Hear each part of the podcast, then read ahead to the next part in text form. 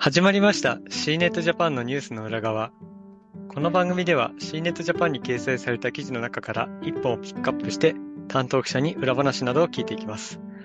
モデレーターは編集部の佐藤が担当いたします。今週は編集部の和田さんとともにお届けいたします。まずは簡単に、えー、とご挨拶をお願いいたします。はい、えっ、と、C ネット編集部の和田です。よろしくお願いします。はい、よろしくお願いします。はい、えー今回はですね、えーまあ、パナソニックの発電するガラスというふうなあーテーマになっておりますけど、まず、あの、記事についてあのご紹介いただけますでしょうか？はい、えっ、と、パナソニックさんが、えっ、と、開発して、で、あの、これから実証実験を開始するっていうことで、まだ、あの、製品化とかはされていないんですけども、あの、タイトルの通り発電するガラスっていうのをちょっと開発されたということで、えっと、その発表会に行ってきたっていう記事です。はい、ありがとうございます。まあ、本当に、まあ、名前通りといえば名前通りなのかもしれないんですけども、これ、どういった仕組みで発電するとか、ちょっと説明いただいても大丈夫ですか？はい。えっ、と、こ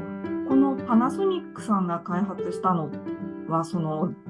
太陽発電をする、その太陽電池を、その、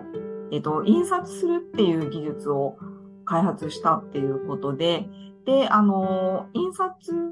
できる、あの、ものなので、ガラスじゃなくて他の素材にあの印刷することもできるらしいんですけども、ただ、あの、ちょっと水に弱いっていう性質があるらしくって、あの、壁とかに印刷してしまうと、その水で雨が降ったりすると流れてしまうので、あの、ガラスでこう、その印刷した面を挟むことによって、あの、耐久性とかにも、あの、問題がないように作られた、あの、太陽電池っていうことでお話をされていました。そうですね。写真を見てみると、まあ、あの、解説も載って、あ、製造プロセスも載ってるんですけども、合わせガラスっていう形ですよね。そうですね。ガラスとガラスでその印刷した太陽電池を挟むっていうような構造になっているらしいです。はい、わかりました。えっと、これについては、えっと、どういった地域でまず実証実験を行っていくとか、そのあたりはちょっとお伺いできますか？えっとですね、実証実験が開始されたのが、えっと、藤沢市にある、えっと、藤沢サスティナブルスマートタウンって、あの、呼ばれている、あの、区画というか地域があるんですけども、その中にあるモデルハウスの一つで、あの、実証実験が開始されたっていうことで、えっとそのサスティナブルスマートタウンっていう藤沢市にあのあるところなんですけども、おそらくあの湘南 T サイトとかっていうふうに言うと、あの、はいはいはい。思い当たる、あ、そこかってなる方もいるんじゃないかなと思うんですけども、あの、ツタヤとかがある場所で、あの、有名らしいんですけども、そこで、あの、実証実験を開始するっていうようなことでした。はい、ありがとうございます。あの、まあ、実際に和田さんこれは見に行ったというふうにも伺ってるんですけども、まあ、実際あの、記事の最後の方には、あの、設置パネルのその写真とかも載ってるんですが、こう、見た目っていうのはどんな感じですか？えっ、とですね、見た目ですけども、言われなかったら多分普通に素通りしてしまうぐらいに、本当にあの、ごく普通のガラスっていうような形で、で、あの、よく見ると確かにちょっと黒っぽいというか、あの、色がついているかなっていうふうに思うんですけども、それもあの、本当に言われてみればそうだなっていうような、あの、レベルなので、見た目はあの、本当に普通のガラスですし、あとは、あの、もちろんそのガラスなので向こうに人が立ってたりすると、もちろん、ん、あの、透けて見えますし、うんうんうん本当に言われてみればちょっと色がついているかもっていうぐらいの普通のガラスで、まさかこれがあの太陽発電として機能するっていうのは、あの見た目ではあの全然わからないかなっていうようなガラスでした。はい、わかりました。あと、まあ、実際発表会とか説明とかで何かこう印象的に残ったものってありますか？えっと、